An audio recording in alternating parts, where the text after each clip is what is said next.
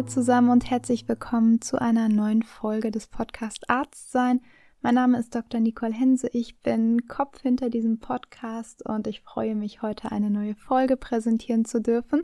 Heute soll es um den Perfektionismus gehen und darum, inwiefern perfektionistisches Streben für uns auch negativ sein kann und uns tatsächlich auch ein Hindernis bereiten kann.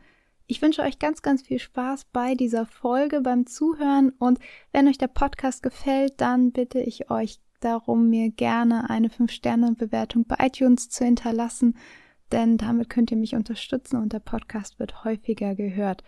Und ich habe noch eine kleine Ankündigung für, für euch, denn ich habe ein kleines Geschenk für euch ähm, ja, vorbereitet in den letzten Wochen und letzte Woche ist es tatsächlich schon online gegangen. Vielleicht haben ein paar von euch es auch schon downgeloadet. Ihr findet auf meiner Seite nämlich neben dem E-Book E-Book in Anführungszeichen neben dem Fragenkatalog zum Thema, wie finde ich eine neue Stelle für mich, findet ihr jetzt noch etwas, ein weiteres kleines ähm, Goodie von mir für euch und zwar einen Wochenplanner, sage ich mal, ein ja, eine PDF mit einem Blatt Papier, was ihr euch ausdrucken könnt, wo ihr Raum findet für eure persönlichen Wünsche, Ziele, eure schönen Momente beim Arzt sein, dankbare Momente und eben auch kleine To-Dos, die man gerne vergisst, wie irgendwelche Arzttermine oder wichtige Anrufe, die man tätigen sollte, die man halt einfach sonst vergisst.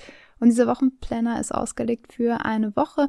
Das heißt, ihr könnt diesen Planner einmal ausdrucken und dann jeden Tag ein paar Momente damit verbringen, am besten bevor ihr richtig in euren Arbeitstag startet, dass ihr einmal kurz beim Kaffee morgens einmal, ja, einen, einen Moment damit habt und ihn für euch ausfüllt und damit vielleicht auch arbeitet und auch kurz in schönen Momenten und in, ja, schön errungenen Zielen, sage ich mal, daran nochmal schwelgt und euch das vergewissert, dass ihr tatsächlich schon ein bisschen was vollbracht habt diese Woche. Denn wie häufig ist es so, dass man von A nach B nach C rennt und das, was man dabei macht, eigentlich gar nicht mehr richtig auf den Schirm hat. Und dafür ist dieser Planner da. Er ist entstanden durch ja, meine Gedanken, die ich mir zum Thema Selbstfürsorge in der letzten Zeit gemacht habe und eben auch durch meine Recherche zum Thema Resilienz und dann habe ich gedacht, es macht total Sinn, dass wir uns einmal aufzeigen, was mache ich eigentlich für die Klinik und was mache ich eigentlich für mich. Und wenn das für mich auf der Waage leider nicht schwer genug ist und ähm, das Tun für die Klinik überwiegt, dann denke ich, sollte man etwas machen und da kann uns dieser Wochenplaner bestimmt ein bisschen helfen und uns mehr Freude beim Arztsein bereiten und dafür ist er gedacht. Ihr findet ihn auf meiner Website, ihr könnt ihn downloaden und ich wünsche euch ganz, ganz viel Spaß damit. Und jetzt legen wir endlich mal mit dieser Podcast-Folge los. Viel Spaß beim Zuhören. Perfektionismus ist ein Merkmal unserer Gesellschaft geworden. Man wünscht sich das perfekte Leben, möchte perfekte Arbeit leisten und ich sehe es im Kreißsaal immer wieder, die Schwangeren träumen von der perfekten Geburt. Doch was hat es damit auf sich und wie bewegt Perfektionismus unser Arztsein und unsere innere Haltung und ja, uns und anderen gegenüber? Wieso hat es häufig einen negativen Beigeschmack, wenn über Perfektionismus gesprochen wird? Mit diesen Fragen habe ich mich beschäftigt und ich habe Perfektionismus schon auf vielen Ebenen in der Klinik kennenlernen dürfen. Zum einen wahrscheinlich und besonders seit diesem Beitrag an mir selbst. Denn wer kennt den Anspruch nicht, die Arbeit möglichst gut und fehlerfrei zu erledigen und die Patientin gut versorgt zu wissen?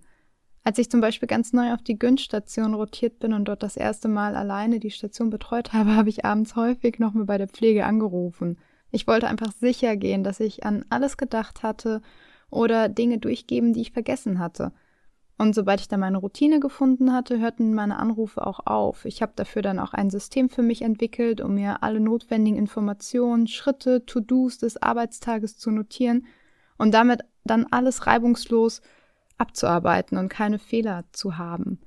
Und auf besagtem Papier, Papier, finden sich dann alle Patientinnen, die ich betreue, mit ihren Diagnosen, Laborparameter, Operationen und eben alles weitere, was ich organisieren und bearbeiten muss. Auch Palliativanträge, Briefe oder Personen, die ich anrufen muss.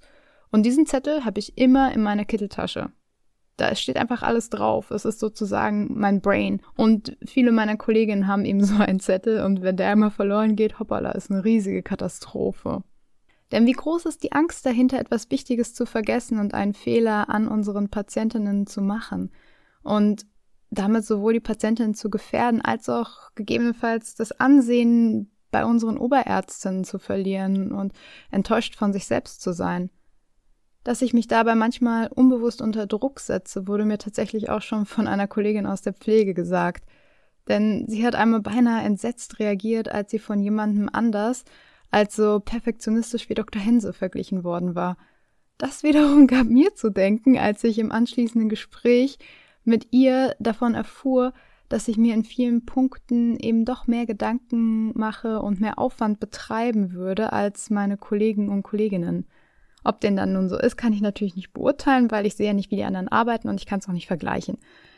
Aber ich habe eben diese Situation zum Anlass genommen und mich mit dem Thema Perfektionismus auseinandergesetzt. Und ich habe etwas darüber gelernt und ich habe auch eine ganze Menge über mich gelernt. Und die Fragen, die mir dabei aufkamen, sind die folgenden. Wo hört Gewissenhaftigkeit auf und wo fängt Perfektionismus an? Und dazu gehören, wo überschreitet der Perfektionismus für mich persönlich Grenzen? Wenn ich beispielsweise die gleiche Gewissenhaftigkeit bei der Arbeit von anderen erwarte und es nachtrage, wenn etwas nicht bis ins kleinste Detail erledigt ist, oder wenn ich in meiner Zettelwirtschaft versinke und pingelig kleinste Unwichtigkeiten nachschaue und somit im Strudel der Zeit untergehe und bis abends spät in der Klinik sitze, um ganz sicher alle wichtigen Fragen oder To-Dos geklärt zu haben? Und wieso mache ich das eigentlich?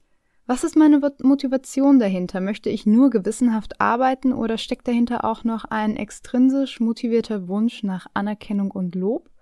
Oder ist es umgekehrt, dass ich den Ärger der Kollegen fürchte, die hohe Ansprüche an meine Arbeit haben? Und wie groß ist meine Angst vor Fehlern und deren Konsequenzen? In der Psychologie wird der Perfektionismus als ein Persönlichkeitsmerkmal verstanden, das wie folgt charakterisiert werden kann – striving for flawlessness and setting exceedingly high standards of performance accompanied by overly critical evaluations. Demnach umfasst Perfektionismus die folgenden drei Attribute. Das Setzen nach Fehlerlosigkeit, das Setzen extrem hoher Leistungsstandards, auch an sich selbst, die Tendenz zur überkritischen Bewertung des Verhaltens, Verschiedene wissenschaftliche Studien haben in der Vergangenheit die Erkenntnis gebracht, dass Perfektionismus als ein mehrdimensionales Persönlichkeitsmerkmal angesehen ist. Über diese genauen Inhalte verschiedener Modelle möchte ich dann in einem weiteren späteren Beitrag berichten, denn es würde einfach den Rahmen sprengen. Ich habe da viel Recherche betrieben und hin und her und letzten Endes habe ich mich dazu entschieden, lieber mehrere Beiträge daraus zu machen. Doch so viel zum Verständnis. Das in der Literatur am aktuellsten verwendete Modell, basierend auf diversen Fragebögen, lässt folgende zwei Hauptdimensionen zu. Dimension Nummer 1. Perfektionistisches Streben. Hohe Persönlichkeitsstandards und Organisation. Hier findet sich unter anderem der selbstorientierte Perfektionismus wieder. Und der wird auch als funktionaler Perfektionismus beschrieben und entspricht sozusagen dem gesunden Perfektionismus. Demgegenüber steht perfektionistische Besorgnis, Leistungszweifel und Fehlersensibilität, Angst vor Bewertung anderer. Hierunter fällt der sozial vorgeschriebene Perfektionismus, Sorge um mögliche Fehler und Zweifel bezüglich der eigenen Handlung.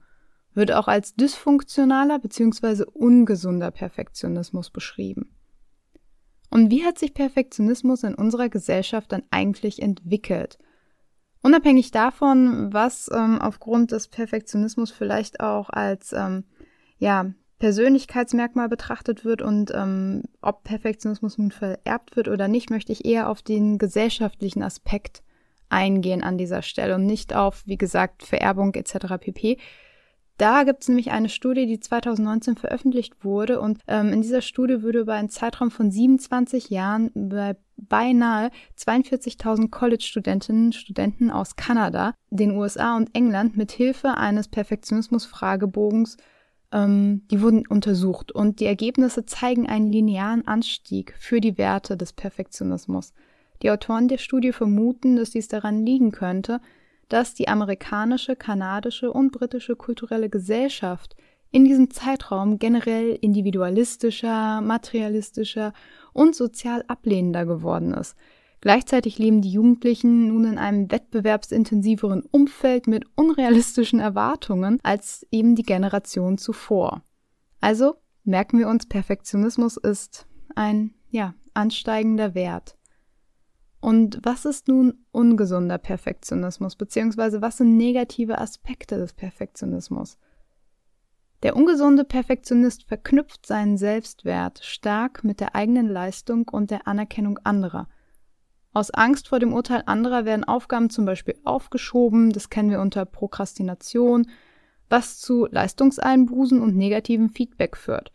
Darunter leidet wiederum der Selbstwert und die Unzufriedenheit über die eigene Leistung steigt.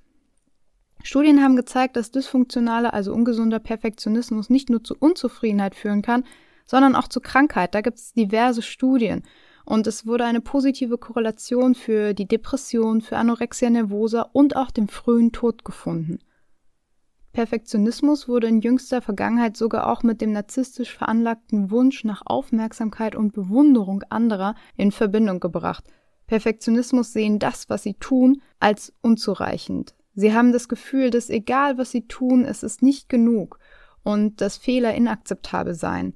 So gesehen kann der ungesunde Perfektionismus mit niedrigem Selbstwertgefühl in Zusammenhang gebracht werden. Perfektionismus wirkt nicht nur auf die einzelne Person, sondern eben auch in der Gruppe, im Team, in der Gesellschaft und kann uns krank machen. Jetzt wird auch klarer, wieso das Wort Perfektionismus als Eigenschaft einen negativen Beigeschmack mitbringt. Und obwohl das Wort perfekt an sich ja eigentlich fern von jeder Negativität ist. Zu dem Punkt kam übrigens auch eine Gruppe, die für das Harvard Business Journal eine Analyse vieler Studien, insgesamt 95 Studien seit 1980 gelistet, gemacht haben. Also wie gesagt, ähm, die Gruppe für's, hat für das Harvard Business Journal eine Analyse gemacht und da wurde festgestellt, dass Perfektionisten auf der Arbeit zum Beispiel eine höhere Motivation aufweisen, jedoch negative Eigenschaften wie beispielsweise Inflexibilität, die hohe Erwartungshaltung an die eigene Arbeit und höhere Raten an Burnout oder Depressionen überwiegen, sodass die Autoren daraus schließen, dass aufgrund der von ihnen vorliegenden Studienlage ein Perfektionist im Team tatsächlich eine Schwachstelle bedeuten könnte. Und diese Schlussfolgerung wird außerdem noch darauf begründet, dass Perfektionisten keine schlechtere, aber auch keine bessere Leistung erzielen als Nicht-Perfektionisten. Die Autoren zielen jedoch nicht darauf ab, einen Perfektionisten aus dem Team auszuschließen, sondern bewusst diesen zu erkennen und die Aufgabenstellungen, die man ihm gibt, entsprechend an ihn anzupassen. So sollte der Perfektionist beispielsweise ein differenzierteres Fehlermanagement bekommen und erlernen und gezielt auf beispielsweise entsprechenden Freizeitausgleich hingewiesen werden, damit er eben nicht ins Burnout oder in die Depression hineinrutscht. Allerdings wird in dieser Analyse auch sehr verallgemeinert vom Perfektionismus gesprochen und nicht auf einzelne Typen eingegangen, denn es gibt ja auch positive Aspekte des Perfektionismus. Und ich denke, wir sollten an diesem Punkt nicht alles, was Perfektionismus mit sich bringt, verurteilen, denn wie bei so vielen Dingen im Leben geht es auch hier um das richtige Maß. Ein gesundes Maß an Perfektionismus wird als motivierende und disziplinierende Kraft durchaus positiv bewertet. Soll heißen, man möchte sich entwickeln, lernen, Dinge gut machen. Man freut sich, wenn etwas gut läuft. Man erreicht sehr gute Ergebnisse. Und auch wenn etwas schief geht, lernt der gesunde Perfektionist aus dieser Situation und sieht sich im Vergleich zum ungesunden Perfektionisten eben nicht als gescheitert.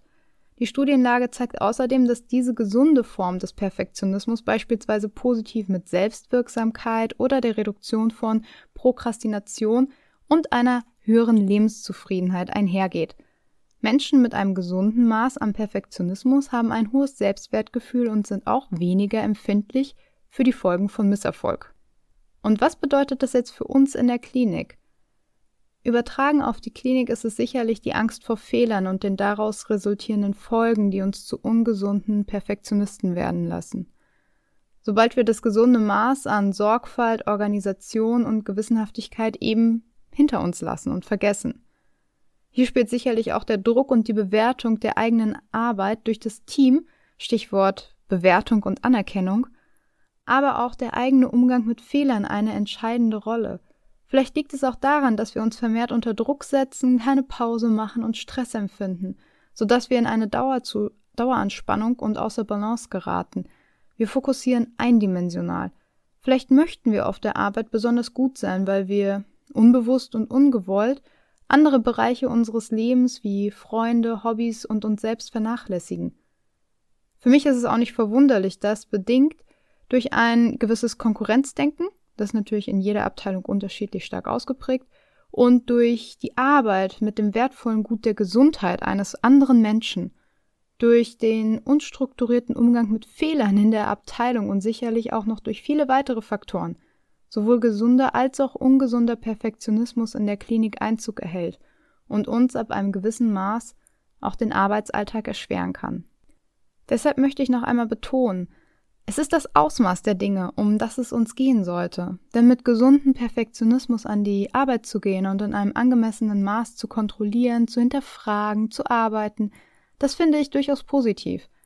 Deshalb können wir uns auch gut darüber freuen, wenn etwas, wenn wir etwas erarbeitet haben und es dann gut lief. Womit ich dann auch zum nächsten Punkt komme.